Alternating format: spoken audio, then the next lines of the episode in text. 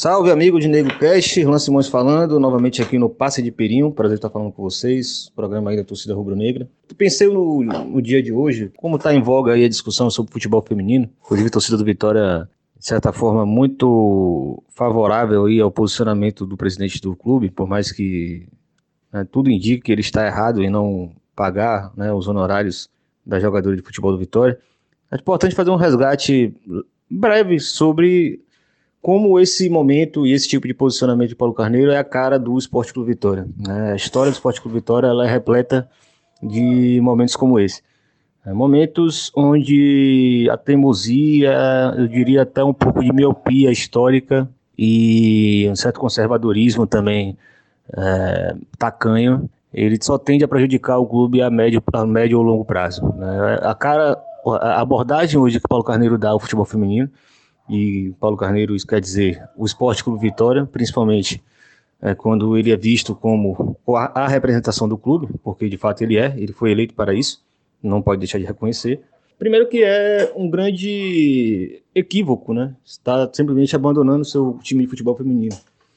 O primeiro ponto é que o futebol feminino tem um custo muito baixo com relação às receitas gerais de um clube de futebol. Simplesmente você poderia, inclusive, separar uma, a receita do futebol feminino de acordo com os planos de sócio-torcedor. Né? Você poderia ali destinar uma parte desse plano para poder exatamente tirar essa confusão de que você está deixando de investir num bom time focado no futebol feminino. É, futebol feminino hoje ele não é, de forma alguma, prejuízo. Ele é um investimento para o futuro do clube. Né? Preciso observar isso principalmente quando você percebe que os grandes clubes europeus estão cada vez mais investindo alto em jogadoras, né, estão comprando né, direitos econômicos de atletas do futebol feminino, e isso pode sim significar uma receita para o futebol brasileiro e principalmente do Vitória, que é um clube que tem essa, esse histórico de formação. E falando em formação, é interessante inclusive notar, né, no início dos anos 90, quando o Vitória começou a investir pesado na formação de atletas, né, e a prospecção de jogadores, né, mandar bolheiros para rodar o Brasil, rodar o Nordeste e trazer jogadores para Salvador, e montou ali a estrutura do Barradão, né, fez uma, uma, divisão de base, estruturou o campo de treinamento, etc. Naquela época também era considerado loucura gastar dinheiro com formação de jogador. Né. É importante lembrar desse detalhe. É, e Paulo Carneiro, que hoje fala que foi o grande mentor da ideia de formação de atletas, e o Vitória realmente ganhou muito dinheiro com isso e se notabilizou nacionalmente por isso, ou seja, ele estava certo sim, ele foi na contramão do que muitas pessoas diziam sobre a formação de atletas. Hoje, né, a viabilidade financeira da formação de atletas, hoje é exatamente o que acontece com o futebol feminino. Né? As coisas estão mudando, o mercado está mudando, a elite do futebol global está investindo dinheiro pesado no futebol feminino, está comprando jogadoras, está pagando altos salários, já existe uma série de agentes de, de jogadores que também estão visando o mercado do futebol feminino. E na contramão, você vai ter aí esse discurso de que ele é, é, que é uma atividade, que é uma, uma categoria que só traz prejuízo. Bom, tudo tem um começo. Assim como Vitória teve o seu começo de fazer um alto investimento para a formação de atletas e durante os anos 90, os anos 2000 e até essa década de 2010, né, lhe rendeu muitos frutos. Vitória ganhou muito dinheiro com a venda de jogadores formados na casa. Hoje todo mundo faz isso. Né? Quando, quando o Vitória foi pioneiro, ele se diferenciou do resto do Brasil. Né? Por que não ser hoje pioneiro nesse mercado do futebol de mulheres? Então isso é a cara do Vitória, né? novamente. Até um cara que um dia teve a imagem de ser pioneiro, de ser arrojado, hoje ele se presta a ter esse tipo de posicionamento conservador e, de certa forma, míope para o futuro do futebol, é o futuro do mercado do futebol. O futebol feminino ele é o futuro do mercado do futebol também. Mas eu acho que também tem um outro elemento que é de, do, em sentido histórico, né? O clube, o Esporte Clube Vitória, a Associação do Esporte Clube Vitória, ela sempre foi muito dividida. Vocês sabem disso muito bem, isso tem sido bastante discutido nas, nas eleições. É, mas principalmente nessa, nessa perspectiva. Né? Você tem sempre uma força conservadora, para não dizer arcaica, é, que segura a, o clube nos seus movimentos que são ali é, digamos, de avanço, de desenvolvimento dessas atividades. É, o Vitória ele rachou logo na sua origem, porque dois times de, de cricket foram um para um lado e outro para o outro. O Esporte Clube Vitória desenvolveu, né, deixou de ser clube de cricket Vitória, virou Esporte Clube Vitória, enquanto o outro foi lá vai continuar como cricket.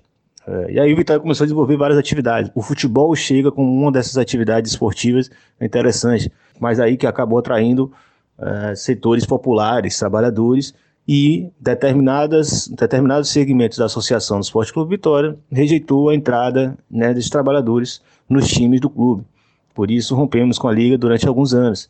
E isso quer dizer exatamente um, uma força conservadora. O futebol estava mudando e essas forças queriam lutar contra né, a maré. A mesma coisa acontece com relação à entrada de, de jogadores nos times né, e os diretores abrindo espaço para esses jogadores. É, em 1921, o Vitória tem um time todo de negros e pardos. Já falei aqui no Passe de Perinho e outras oportunidades. Como é que a gente tem esse time em 1921 e na década seguinte o Vitória se recusa a aceitar a profissionalização e passa a ser um time montado, formado por basicamente por universitários, né?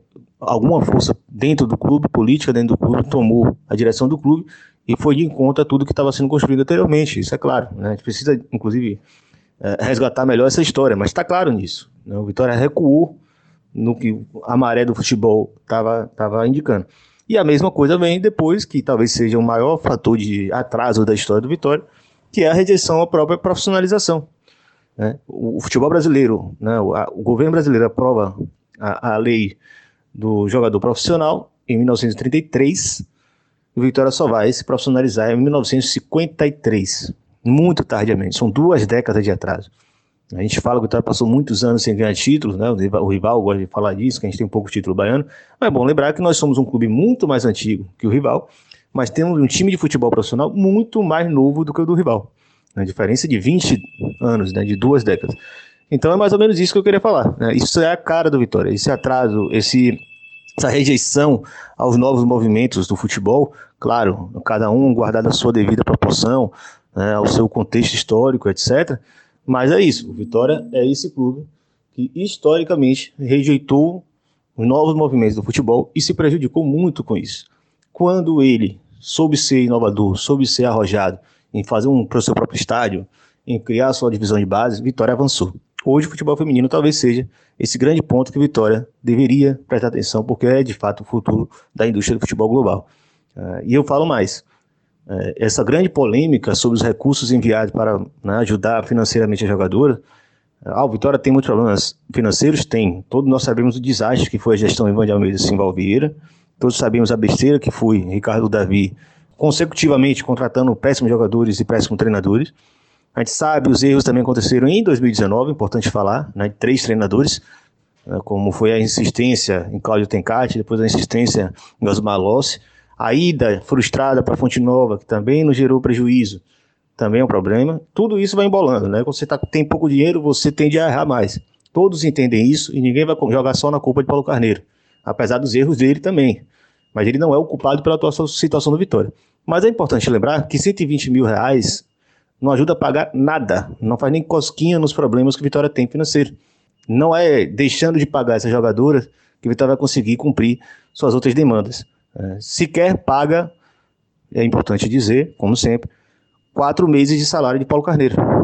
Esse dinheiro não paga quatro meses de salário de Paulo Carneiro, mas ajuda a bancar famílias, né, num momento difícil de pandemia. Isso tem o quê? De sensibilidade e tem o quê de honestidade. Né? Tem o quê de franqueza com o torcedor. Esse dinheiro não vai resolver nenhum problema do Vitória, mas resolve a vida de muitas jogadoras que dedicaram seu tempo e sua vida para defender a camisa do Vitória, em todas as circunstâncias contrárias ao bom futebol que elas poderiam praticar.